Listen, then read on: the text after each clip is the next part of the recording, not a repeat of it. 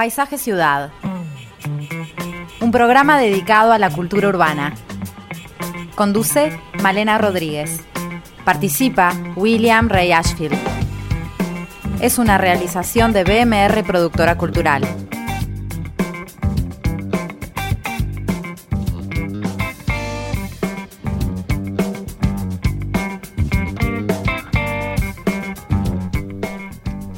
Buenas tardes a todos, bienvenidos a Paisaje Ciudad. Y hoy tenemos un tema muy interesante, muy amplio, muy complejo. Hoy vamos a estar hablando de orientalismos. Y a primera vista uno puede pensar en lo exótico y lo misterioso que es Oriente para nosotros, aún en tiempos de globalización, cuando tenemos toda la información a un clic de distancia, cuando las distancias, por lo menos hasta hace un tiempito, eran cortas. Lo oriental sigue siendo distinto, es otra cultura, otra manera de pensar, de ver el mundo, es otra manera de sentir.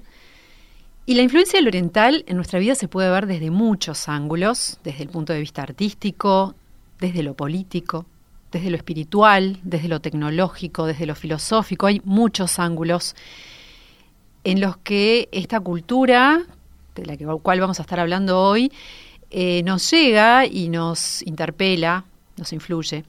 Ahora, ¿qué entendemos por orientalismo? ¿Qué identificamos por Oriente? ¿Qué nos dice la historia sobre los procesos de, de, integración, de intercambio, de dominación entre Oriente y Occidente? ¿Cómo nos influye realmente en nuestra vida este aspecto de la realidad a priori macro o lejano?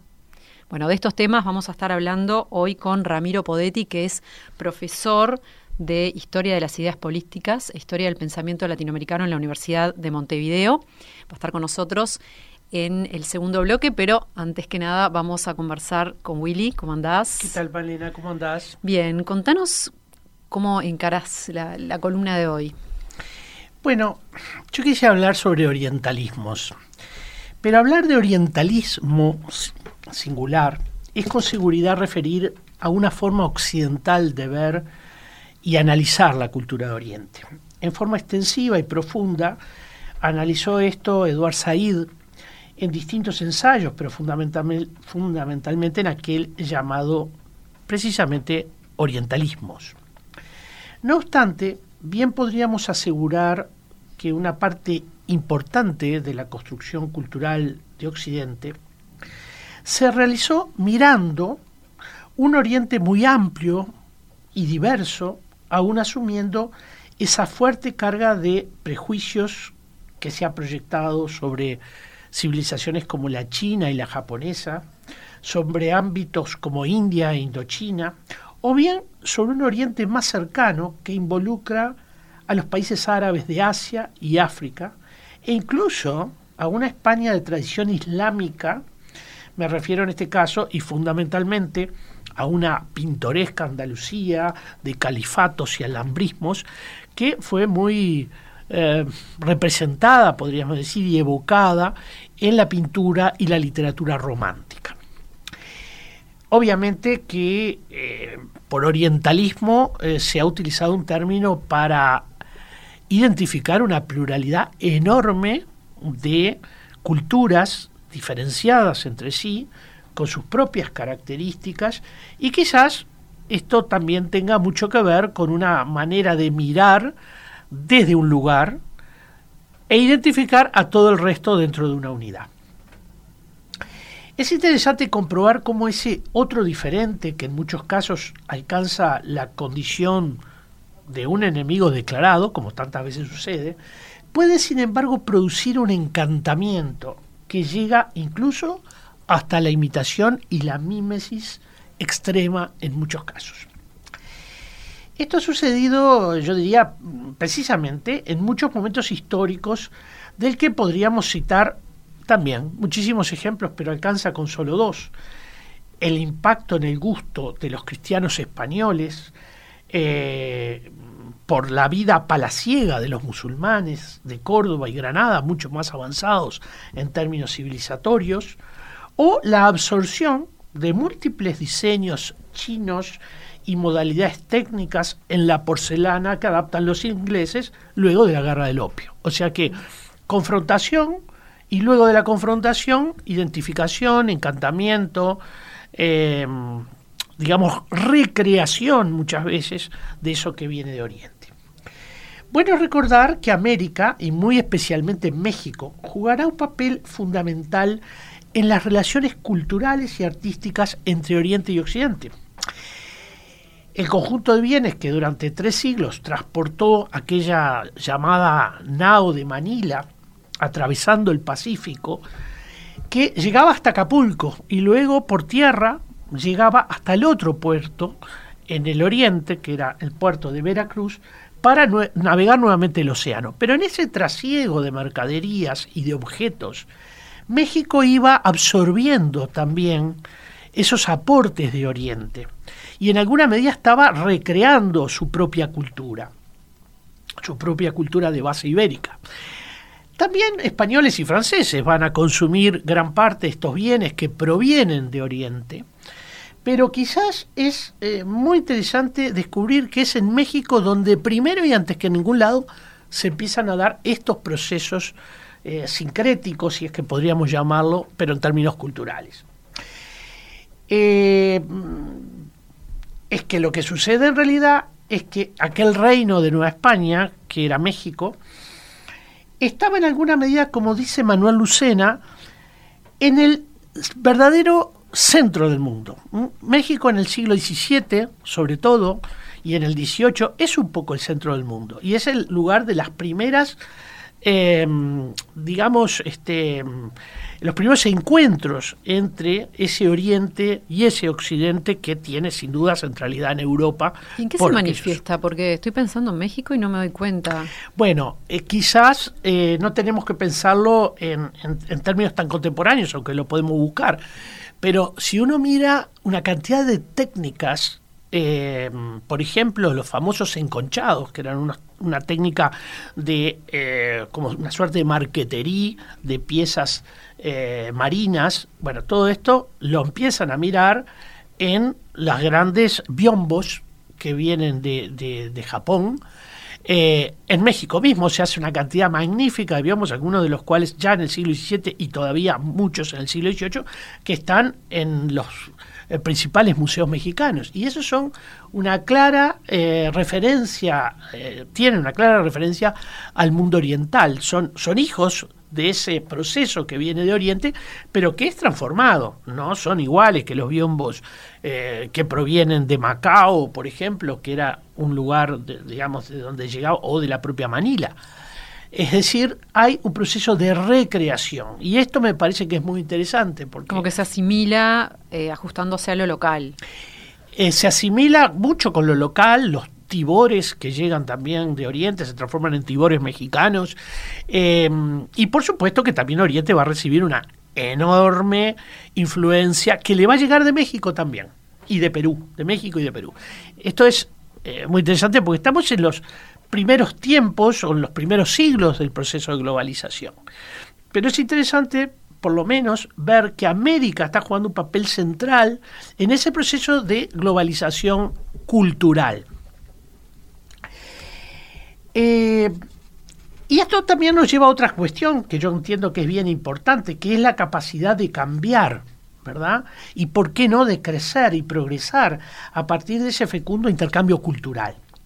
Pensemos, por ejemplo, el enorme enriquecimiento y transformación producida ya en el siglo XIX en la música de un Debussy, por ejemplo, con la presencia de arabescos o con la incorporación de instrumentos de origen indochino para entonces llamado indochino.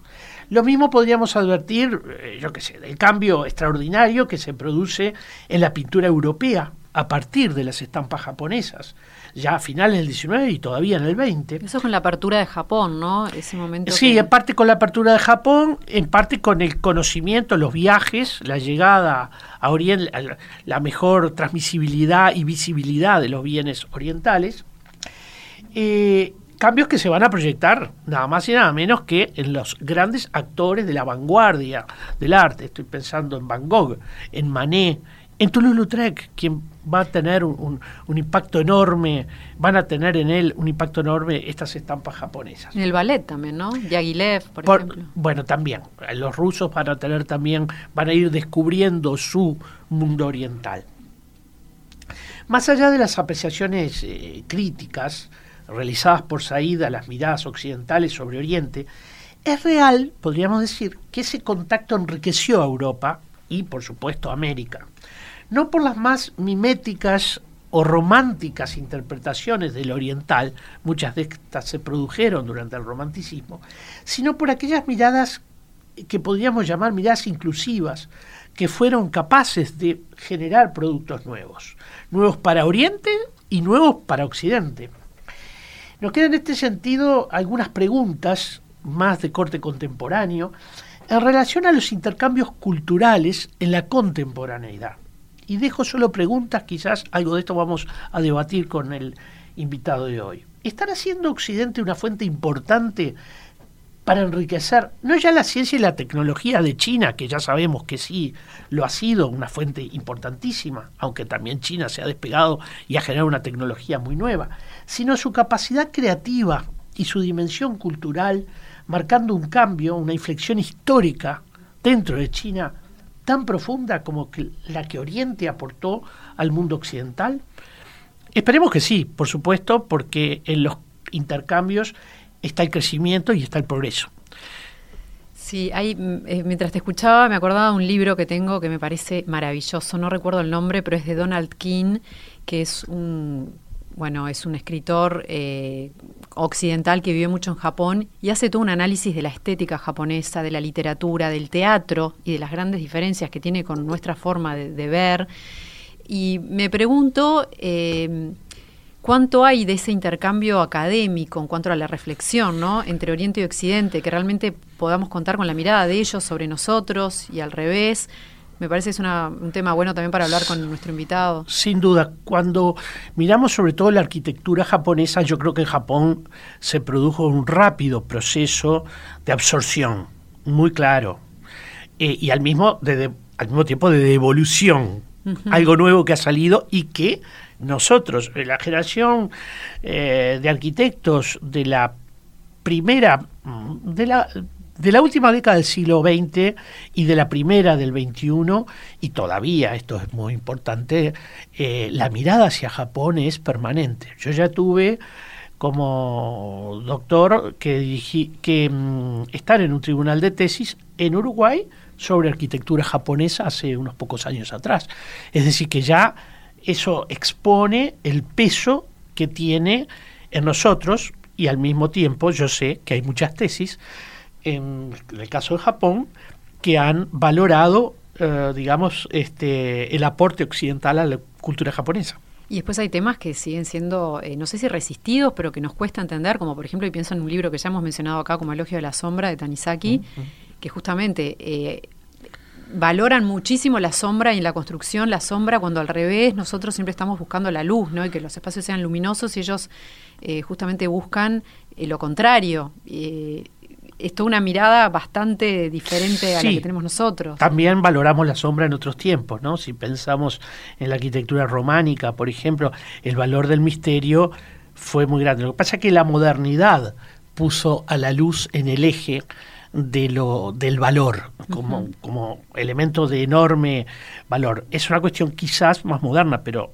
en el mundo occidental también hubieron tiempos importantísimos donde la sombra jugó un papel muy relevante para generar ciertos misterios y precisamente, por ejemplo, en tiempos donde la arquitectura cristiana era eh, protagonista, eh, alcanza con entrar a una a una iglesia románica para darse cuenta el valor de la sombra, ¿no? el valor del, oscuro, y, e incluso eh, las góticas, donde han ganado en luz, pero están lejísimos todavía de, estar cerca de los niveles lumínicos que tienen las, arquitecturas modernas. ¿Y qué me decís del valor de lo efímero, por ejemplo? Que en la cultura oriental es algo muy valorado y, para nosotros... Eso sí, ahí tenemos una diferencia importante y nos han ayudado a cambiar. Nosotros, por ejemplo, teníamos una mirada sobre el patrimonio que estaba muy eh, centrada en la permanencia. El patrimonio debía permanecer. Los japoneses nos enseñaron que el patrimonio puede desaparecer y volverse a crear sin necesariamente pensar que estamos haciendo un falso histórico. Ahí toda la doctrina italiana tuvo, tuvo que tener, eh, tuvo que asumir, ¿verdad? Eh, que hay culturas donde lo efímero eh, no implica necesariamente la desaparición absoluta del ser, del ente o del objeto. entonces, esto me parece que, es muy interesante y repito, esto ya nos ha hecho cambiar. Hoy, hoy entendemos que un templo que se crea todos los años y se prende fuego todos los años, eh, lo permanente es el hacer y el incendiar, ¿no? Este, y en cambio el objeto en sí pierde sentido porque lo que importa es esa, esa ritualización permanente. Y bueno, ahí nos está mostrando justamente cómo necesitamos este, ver desde otros lados para también apreciar valores que de repente no los tenemos tan incorporados. Bien, y bueno, vamos a seguir eh, después del corte también viendo más desde las ideas, desde el pensamiento, desde los procesos con Ramiro Podetti. Quédense con nosotros.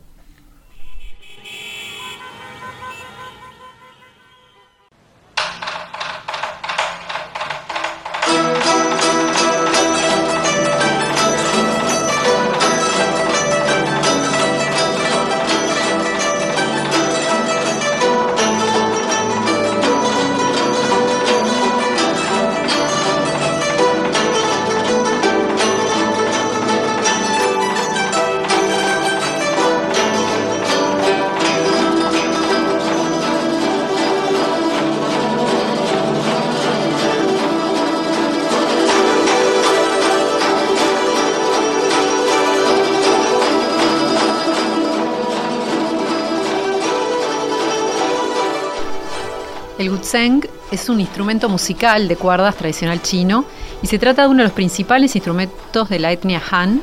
Ha sido muy acogido por el pueblo chino hasta la actualidad y justamente escuchábamos una interpretación de música tradicional china por un sexteto femenino de gutseng.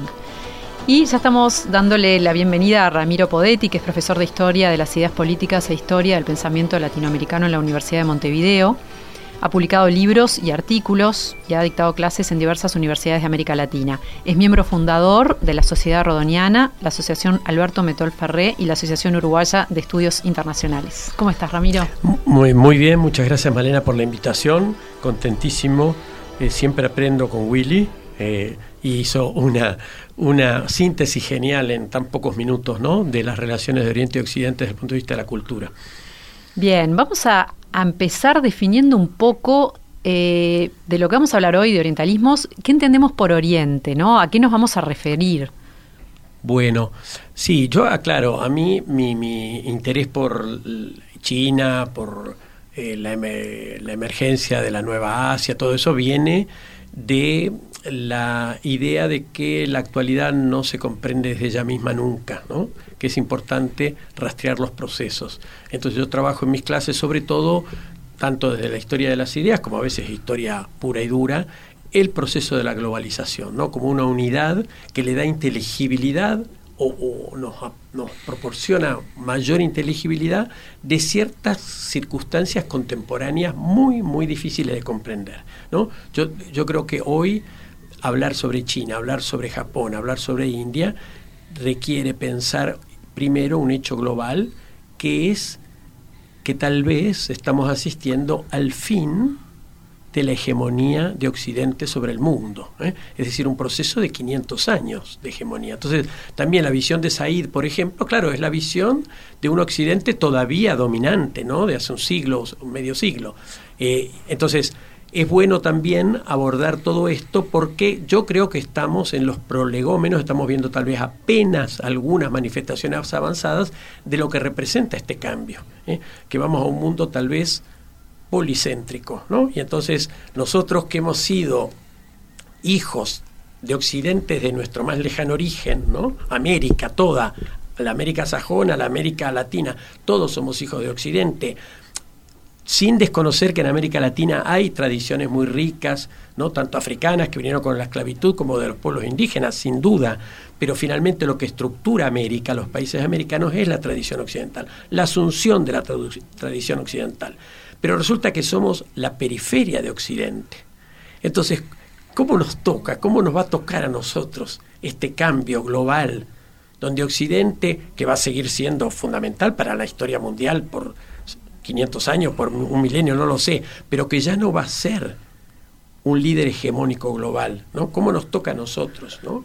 Yo creo que es, es sumamente interesante. Yendo ya, sí, muy más concretamente a lo que me decías, eh, creo que es importantísimo empezar a conocer más y distinguir, por ejemplo, claramente el Asia emergente, que es el Asia del Pacífico, ese es el nuevo rival de Occidente, no el Asia en su conjunto, ¿no? no el Asia del Medio y Cercano Oriente, a pesar de que tenga países como Irán de una tradición milenaria y que es una potencia media. ¿no?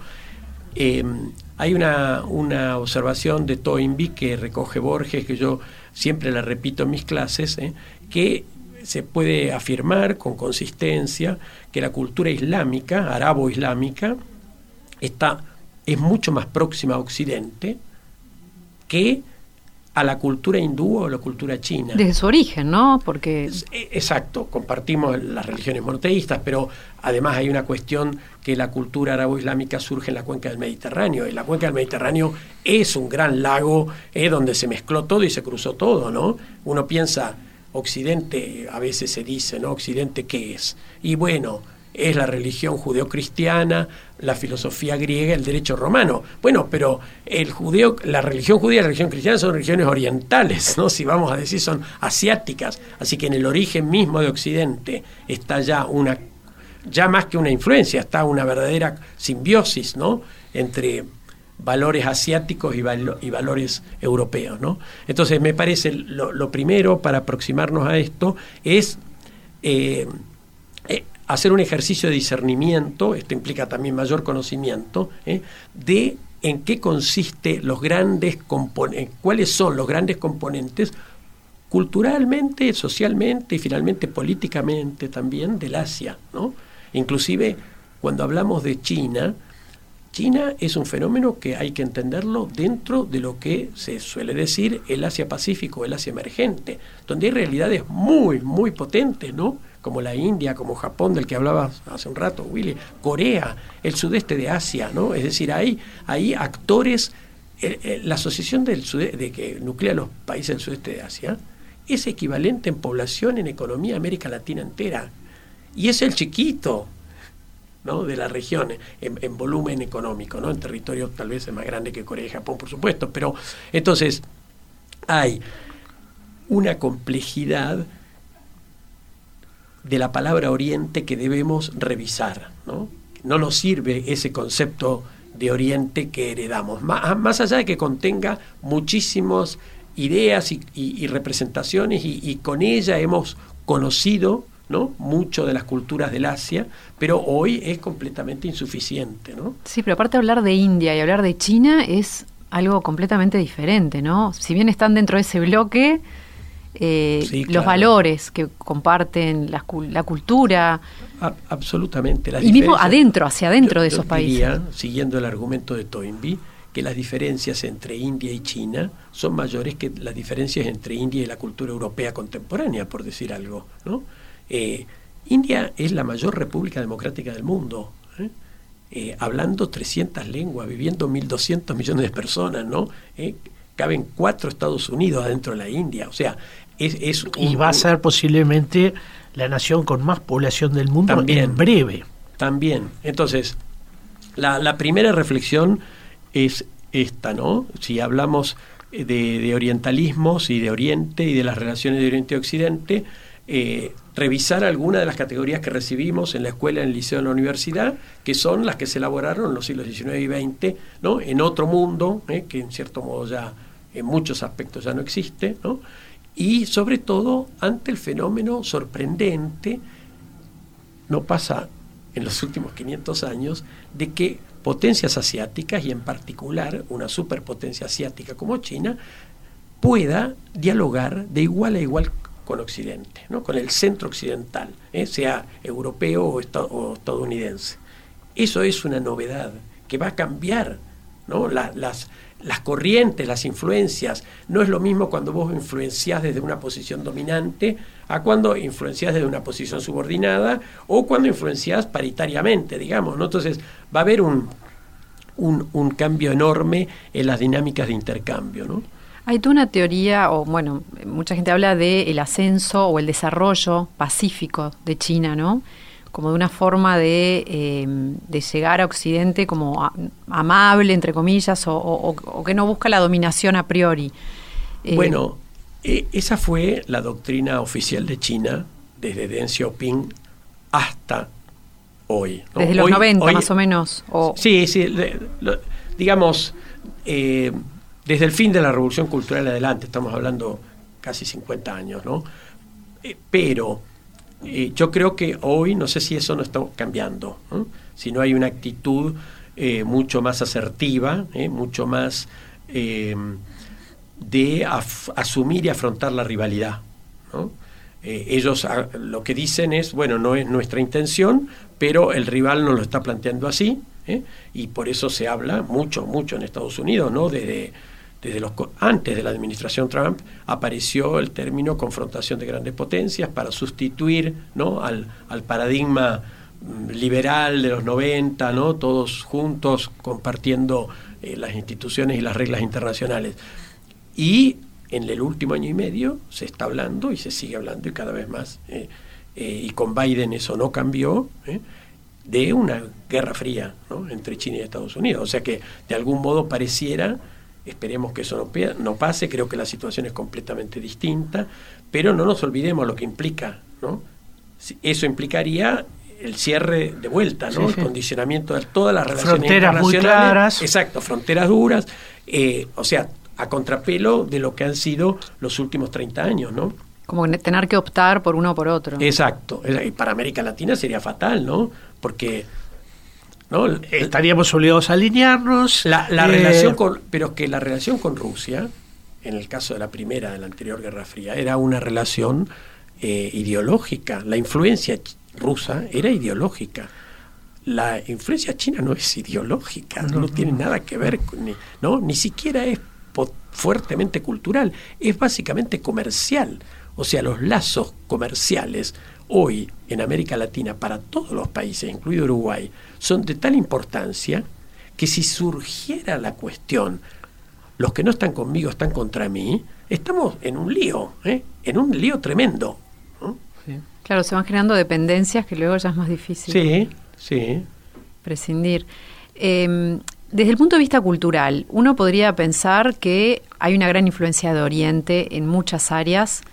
Y estoy pensando desde lo espiritual a lo medicinal, Occidente se está abriendo un montón de cosas. Estoy pensando en un país como Alemania, que en su, en su sistema de salud está contemplado un montón de, tratamientos que tienen una raíz mucho más oriental, por ejemplo. Em, o sea, hay, hay como una, una mezcla o una influencia en distintos planos, más allá de lo político, más allá de lo artístico, que se está dando naturalmente en la gente que está aceptando, que está incorporando, y lo mismo del otro lado, desde Oriente, bueno, la cantidad de gente que estudia en, universidades occidentales, que bueno, todo el tecnológico también está ayornando a mucha, este, muchas formas occidentales, o sea que hay como una, una mezcla, ¿no? Bueno, yo, mi, mi percepción tal vez desde aquí, ¿no? Desde el Río de la Plata, eh, es que todavía no, no notamos demasiado mucho eso, ¿no? Es decir... Claro, que acá no sé si llega esa claro, mezcla. Me, parece más bien que nosotros adolecemos de falta de conocimiento, ¿no? Me gustaría revisar, a ver si uno pudiera hacerlo fácilmente, no es fácil hacerlo, las bibliografías de los cursos de todas las carreras que se cursan en todas las universidades en Uruguay, cuánta bibliografía china hay, ¿no? O sea, hay, hay mucho, mucho por recorrer en eso, ¿no? Creo que por parte de China, lo decía Willy recién, hay una vocación, ¿no? De, de salir de, de, Están los institutos Confucio, por ejemplo, ¿no? Este, eh, hay más de 400 ya en el mundo, ellos tienen un modelo muy distinto a los que conocemos, los institutos de lengua y cultura europeos, ¿no? Que los que tenemos larga tradición aquí en Uruguay, el Anglo, el Goethe, el Cervantes. ¿No están tan enfocados en el idioma? Están, no, sí, sí, es la enseñanza. Bueno, es, ese sería el, el, el, elemento nuevo en Uruguay, la enseñanza de chino mandarín, sí, porque se enseña bastante ya. Eh, pero están enfocados en la lengua, por supuesto. Eh, eh, el modelo en sí no es distinto en cuanto a los contenidos, lengua y cultura, es distinto desde el punto de vista institucional porque no se asumen como organismos e instituciones independientes, sino que se instalan solamente a través de convenios con universidades, algo que es complejo, de hecho los han echado de varias universidades norteamericanas, porque claro, una vez que están adentro de la universidad, vos tenés desde el Instituto Confucio todo un sistema, ¿no? Mm. De, este, eh, pero eh, la, reivindicación misma el hecho de que le pongan Confucio, ¿no? Y que, lo, que, Confucio se convierta en el mascarón de proa de China y no Marx ni, ni, Lenin, ¿no? Eh, uno, yo, a ver, crecí en mi adolescencia en la época de Mao Zedong, donde vos veías el perfil de Mao, Marx y Engels o Lenin. Eh, o sea, era, esa era, esa era China. Eh, es curioso, todavía no, nadie, no he leído ninguna explicación clara, pero en 2011 se colocó en la plaza Tiananmen una estatua monumental de Confucio de 9 metros de alto y a los tres meses la retiraron. ¿no? No se sabe. No, no, no, yo por lo menos no he encontrado ninguna explicación. Uno puede suponer que eh, no, no, no es fácil este cambio para China. Confucio fue un, un personaje execrado por la revolución del 49, por Mao Zedong, la revolución cultural, ¿no? Eh, de modo que recuperar a Confucio es, es para, para, la China contemporánea, no es una operación sencilla, ¿no? Eh, pero sin duda está en marcha. Confucio además es una una figura universal. ¿no? ¿Y cuáles son los grandes rasgos de, de, su manera de ver el mundo? Bueno, eh, no, no soy un gran estudioso ni lector de Confucio, tengo nociones muy básicas. Eh, tradicionalmente en las historias de la filosofía, por ejemplo, se trazan algunos paralelos entre Confucio y los presocráticos, ¿no? Eh, son son contemporáneos más o menos, ¿no? Siglo VI antes de Cristo se, lo, se trazan paralelismos entre el sistema moral, la filosofía moral confuciana y la filosofía estoica, por ejemplo. ¿no? Esto, esto ha sido tradicionalmente hecho en la historia de la filosofía. Em, se da la singularidad además de que ya no Confucio, sino el confucianismo, es difícil de definir eh, sus límites, ¿no? No es religión, pero tampoco es filosofía, tampoco es un sistema de meditación, eh, tiene, se, lo, se lo pone en paralelo con frecuencia con Platón en el sentido de la vocación política del ejercicio filosófico. ¿no? Eh, Confucio fue un eh, asesor profesional, digamos, ¿no? de distintas cortes en China. Era, era una especie de sofista, ¿no? cuando los sofistas descubren que la filosofía podía dar plata y vendían sus servicios de asesoramiento. Entonces, eh, pero ¿por qué hace esto no solo para tener un medio de vida, sino porque piensa que la, la sociedad china, la polis en general, no tiene remedio si no se curan a las personas, si no hay una escuela de vida. Eh, yo creo que, mm, retomando un poco la línea anterior, eh, nos da la impresión que China, mm, más allá de, de su mirada interior, y de su interés expansivo no elude el ocupar espacios que son de larga tradición occidental. ¿no? Estoy pensando, por ejemplo, en la UNESCO, tan nombrada recientemente.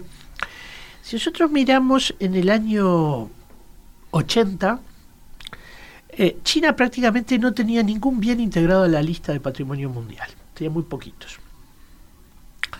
Hoy China es el país que tiene más bienes integrados a la lista de patrimonio mundial, superando a Italia y superando a España. Y digo Italia y España porque Italia y España siempre mantuvieron una suerte de, de, digamos, de monopolio casi, ¿no? Todavía son países que presentan muchos bienes, este año trajeron bienes españoles a la lista.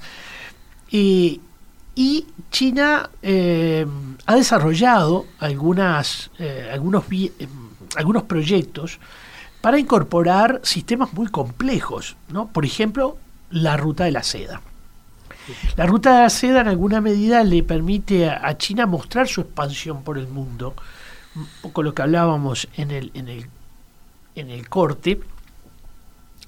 Y esa ruta de la seda digamos, implicó una inversión gigantesca de China. ¿no? Para tener una idea, el Uruguay eh, invierte en sus candidaturas 30 mil dólares aproximadamente, a veces 25 mil, a veces, bueno, es un tema todavía a evaluar.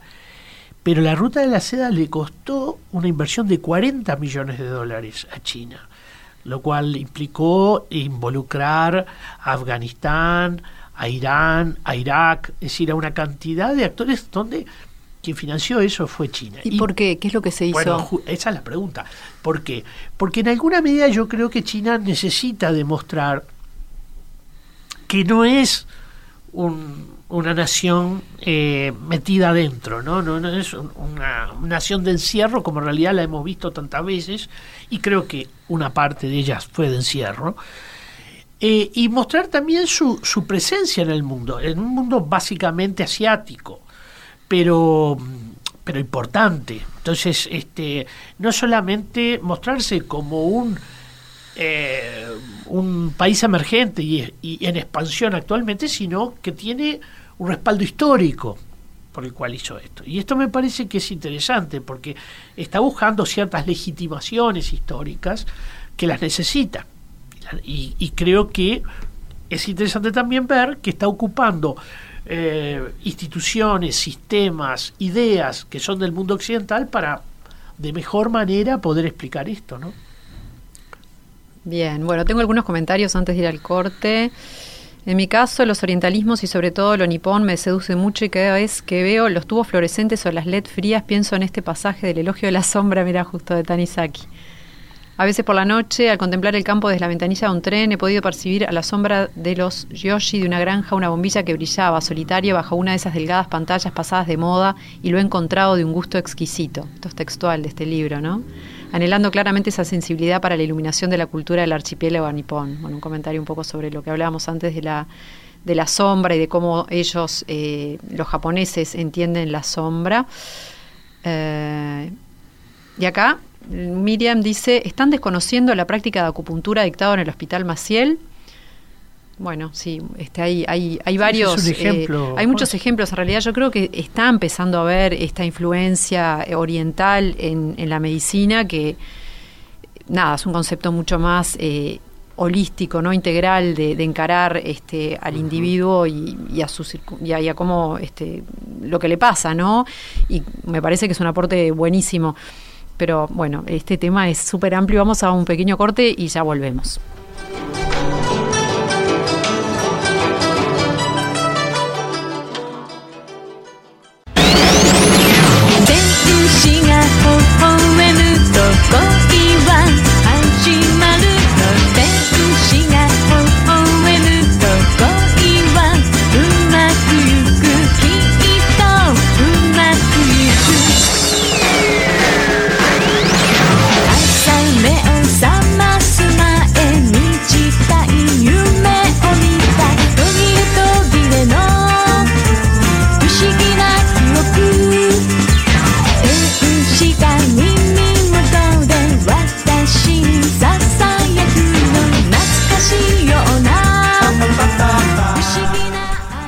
Pizzicato 5, banda de pop japonesa que hizo furor en los años 80.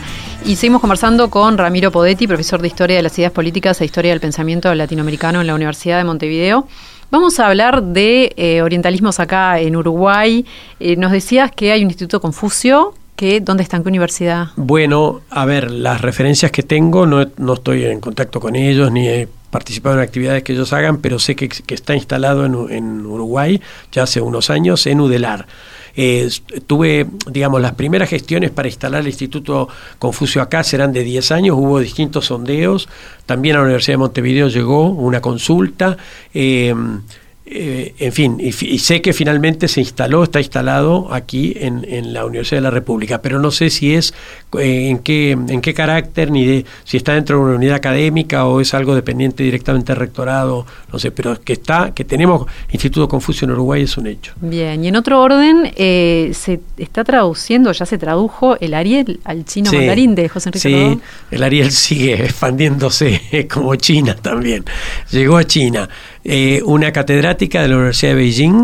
Nosotros en la Sociedad Rodoniana, de la que soy miembro, supimos de esta iniciativa ya cuando hicimos el Congreso Internacional Rodó en 2017. Inclusive en ese momento esta profesora estaba empezando su trabajo, hicimos algunas gestiones que finalmente no prosperaron para que viniera al Congreso. La traducción se terminó, el libro ya está impreso y se va a presentar el 16 de agosto, dentro de unos días, en una feria en Shanghái.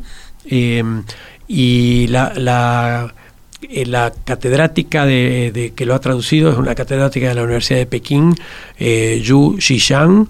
Ella es eh, especialista en cultura y letras hispánicas, digamos. Ha trabajado sobre otros autores también, ha trabajado sobre Cervantes, ha trabajado sobre César Vallejo, el caso peruano. y bueno, tomó esta inquietud hace unos años, así que esta va a ser eh, otra noticia para nuestro año rodoniano eh, y estoy yo en gestión con Yu Xishan para, para hacer una presentación por Zoom este, del libro también aquí dentro del año, ¿no? Trataremos de que sea dentro del año para que sea otra actividad más dentro de, la celebración de Rodó. Bien, me pregunto, eh, ¿cuán tangibles podemos tener acá los orientalismos, Willy, en la ciudad? ¿Qué, idea tenemos así que se eh, puede rescatar? Bueno, hay tiempos de mayor orientalismo, y repito, lo estoy usando de la manera ortodoxa y, occidental.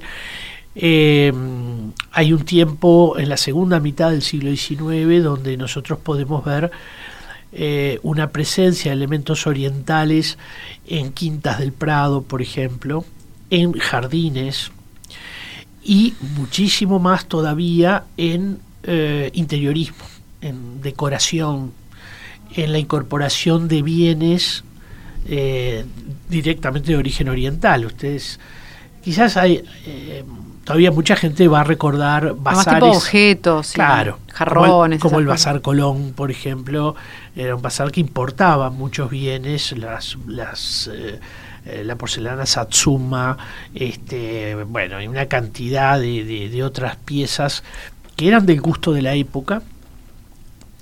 Hay, mm, en el Prado decía, eh, algunas quintas que tienen un sabor oriental quizás más próximo al mundo árabe, eh, como es el caso de lo que es actualmente eh, la región número uno del ejército en, la avenida Graciada, eh, donde ahí las influencias son más bien del Magreb, del norte de África.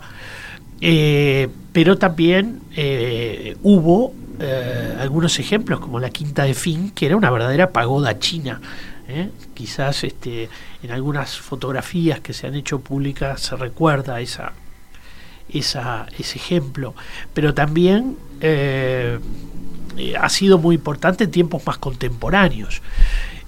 sobre todo a través del Japón, más que nada, porque, por lo que decíamos antes, que la década del 90, la primera década del 2000, fueron años de de mirar, sobre todo los estudiantes de arquitectura, los arquitectos, proyectistas, hacia Japón. Y podemos ver muchos ejemplos en Punta del Este de estas arquitecturas de sabor japonés, eh, muchos recursos incluso eh, que definen al espacio interior, eh, como las transparencias logradas a través de algunos materiales. bueno, hay, unos cuantos ejemplos Perdón, Willy, de, ciertas presencias directas. De venir a la radio, crucé porque quería fotografiar algo al Palacio Esteves. Esa redecoración, esa intervención interna que se le hizo, es de que, suena a chino o no? Yo no sabría traducir mucho. Hay un gran eclecticismo eh, Hay un gran eclecticismo ahí, pero bueno, con todo respeto lo digo, eh, creo que tiene mucho de de cuestión propia. Eh, Espinola Gómez fue el, autor de esa propuesta. Eh, sí, yo creo que pueden haber algunas influencias orientales también en él. Bien, em, bueno, hay otros temas también en cuanto a los valores, que al principio hablábamos de algunos valores que para nosotros eh, por ahí eran como lo, efímero que era un, poco a veces más difícil de, entender o de incorporar, pero hay otros como que están más en, el tapete, que tiene que ver, por ejemplo, con la libertad, ¿no? Y cómo se viven un montón de cosas a nivel comunitario, en la ciudad, y la tecnología, y bueno, sin ir más lejos, lo que ha pasado con la pandemia y el manejo de la pandemia en, en China y acá, o sea, hasta qué punto nos puede llegar a a influir eh, la forma en que ellos se manejan con un montón de temas eh, cotidianos que a veces no son tan este, de nuestro gusto filosófico o no sé, nuestra forma de pensar. Sí, yo ahí me parece que hay cosas que nos son retos que compartimos en todo el mundo, Oriente y Occidente, ¿no? El límite entre la libertad y el control social en sociedades masivas, ¿no? Estamos viviendo 7.800 millones de personas en una sola habitación. Entonces, eh, es cierto que, por ejemplo, se dice, ¿no? No sé hasta dónde uno tiene toda la información, pero que el, el, éxito del combate a la pandemia en China tiene que ver con un control eh, facial y, bueno, un, un, un, control de saber en qué está haciendo cada uno en, en, cada momento, ¿no? Y eso suena aterrador, ¿no? Desde el punto de... Pero eh, no nos olvidemos que con los rastros digitales, ¿no? La, aparición del fenómeno de los rastros digitales que uno va dejando cuando navega y cuando usa tarjeta de crédito, etcétera, eh, la psicografía, la ciencia de datos, eh, finalmente la inteligencia artificial. Finalmente este es un debate de Occidente también, ¿no? De los límites entre la libertad y el control. Así que yo lo, lo, me parece que lo que sí vale la pena ahí tal vez recordar es cierta tradición confucianista en China la, tradicionalmente se le ha acusado al confucianismo de ser una filosofía completamente orgánica al poder, eh, de algún modo fue el sostén filosófico, valorativo, moral del imperio, de la estructura del imperio. China es el estado más antiguo del mundo en continuidad, ¿no? desde el siglo III antes de Cristo hasta 2021, es un estado en continuidad estricta. Eh, y eh, el confucianismo es un, una filosofía que no piensa que sea necesaria reformar las instituciones eh, y por lo tanto no le, no le interesaría demasiado este, este problema porque apuesta 100% a la capacidad de la persona de tener su propia conducta moral, moral su propia autorregulación. ¿no? Ellos, eh, su idea sería, eh, como yo lo decía hace un ratito, no hay que corregir las, no pierdan tiempo corrigiendo las instituciones. Acá a lo que hay que apostar es a la mejora de las personas. ¿no? Eh, si no hay un sistema moral fuerte asumido por las personas, la mejor de las instituciones va a fracasar. Algo que es una verdad bastante compartida, creo también, ¿no? Ahora, yo eh, volviendo a, hoy hablabas de la mirada religiosa como una base importante también para entender mejor ambas eh, eh, sociedades, ¿no? la occidental y la, y la oriental.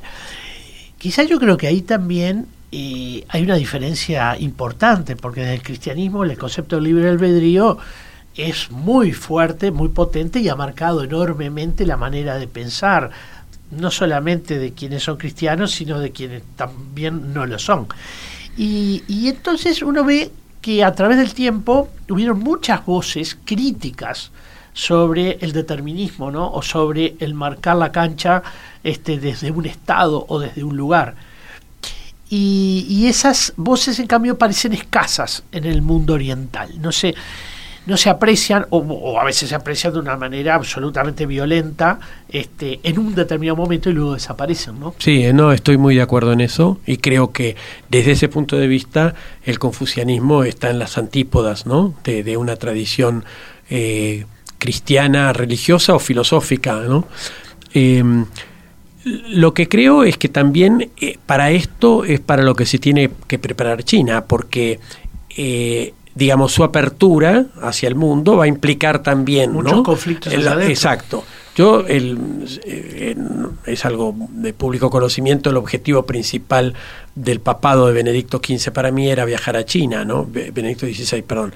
Eh, y, y creo que renunció cuando ya vio que no podía llegar a eso y creo que Francisco ha intentado desde el principio y ha hecho intervenciones muy, muy importantes sobre los católicos en China, eh, que, pero que siempre van con el objeto de llegar a China y poder eh, intentar avanzar en libertad religiosa.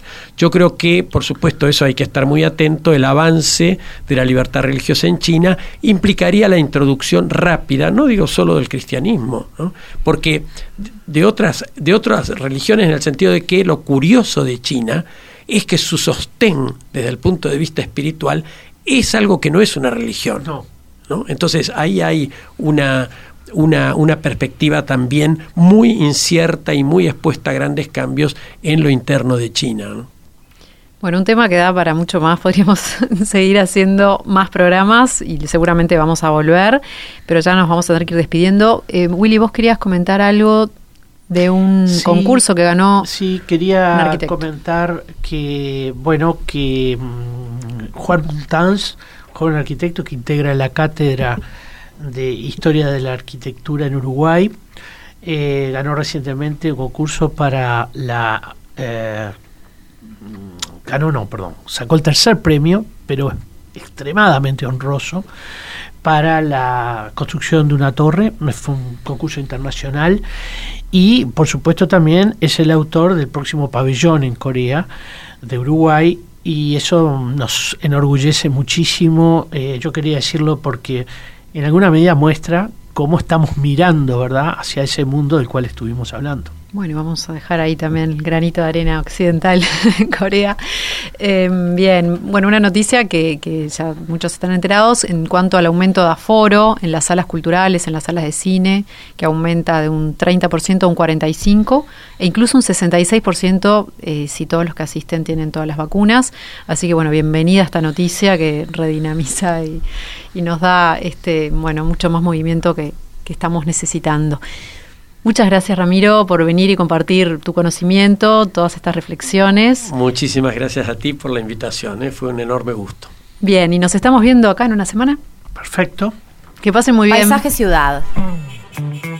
Un programa dedicado a la cultura urbana. Conduce Malena Rodríguez. Participa William Ray Ashfield.